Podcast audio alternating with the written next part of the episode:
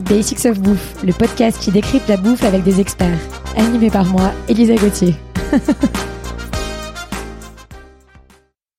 Dans ce deuxième épisode sur notre série sur le café, on va parler du café de spécialité. Et pour en discuter, je retrouve Antoine d'Esperanza. Salut Antoine. Salut Elisa. Alors on va rentrer dans le vif du sujet. Qu'est-ce que c'est le café de spécialité? Alors, un grand mot euh, qui peut parfois faire peur, euh, et pourtant c'est quelque chose d'assez simple. Ce qu'on cherche, c'est un café qui a un super goût. Et pour ça, il a fallu définir des critères. Euh, il y a une association qui s'est créée qui s'appelle la SCA, c'est la Specialty Coffee Association, donc l'association du café de spécialité, qui a défini des critères, autant sur la sélection physique du café, donc au niveau des grains, que au niveau du goût. Donc au niveau physique, c'est au niveau agricole, à quel point on va avoir un nombre de défauts importants dans un dans un café. Des défauts, ça peut être un insecte euh, qui est rentré dans le grain, un grain qui est un peu cassé, qui est pas à bonne maturité. Euh, il y a pas mal de critères comme ça qui vont faire que le grain va être euh, au maximum de ses capacités gustatives.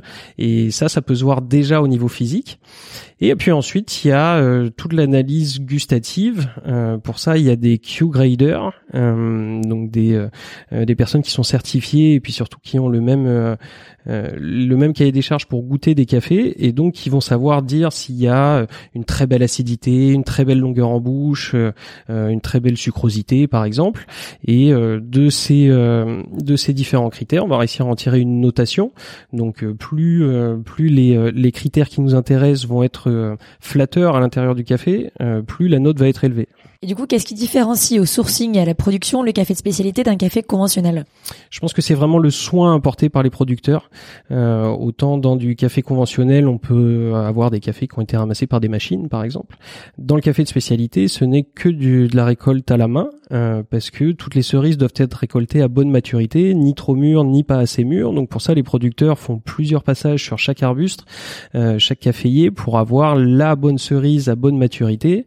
Et puis ensuite, au moment du séchage, ils vont continuer à trier énormément les grains pour s'assurer qu'il y ait le moins de défauts possible, qu'on ait euh, des grains les plus homogènes possibles, euh, pour que ensuite dans nos ateliers de torréfaction, on se retrouve avec euh, des grains qui aient tous à peu près les mêmes les mêmes critères et surtout le même goût à la fin.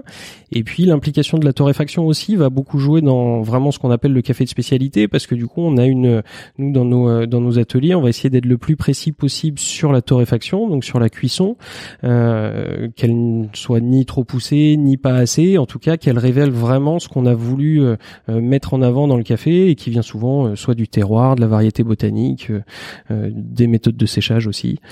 Le soin apporté et puis vraiment l'envie d'en faire quelque chose de, très beau et très bon.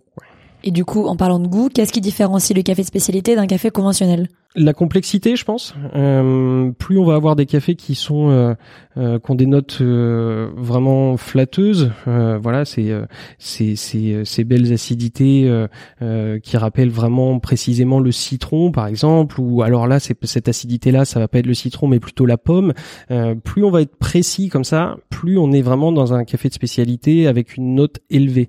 Dans du café conventionnel, on va pouvoir dire qu'il est bon, rond, doux, sucré, et puis plus on va avoir de choses à dire et plus l'expérience de dégustation va être euh, complexe et intéressante, plus on va être dans le café de spécialité. Et du coup, est-ce qu'il y a une démarche euh, environnementale et sociale qui est impliquée dans cette démarche de café de spécialité? Alors pas dans les critères euh, initiaux de, de, notation du café de spécialité, mais c'est forcément une préoccupation qu'ont les torréfacteurs qui qui évoluent dans ce milieu-là particulièrement chez Esperanza Café. Euh, pour nous, c'est quelque chose de très important depuis le début d'avoir des cafés qui sont 100% bio, donc avec vraiment aucun aucun intrant chimique.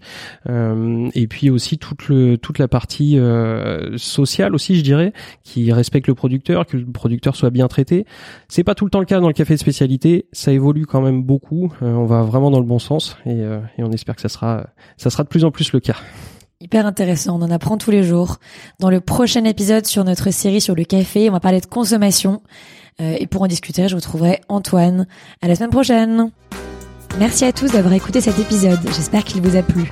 Retrouvez-moi autour d'un café à mon restaurant kiosque KIOSK, rdvo kiosque sur Instagram.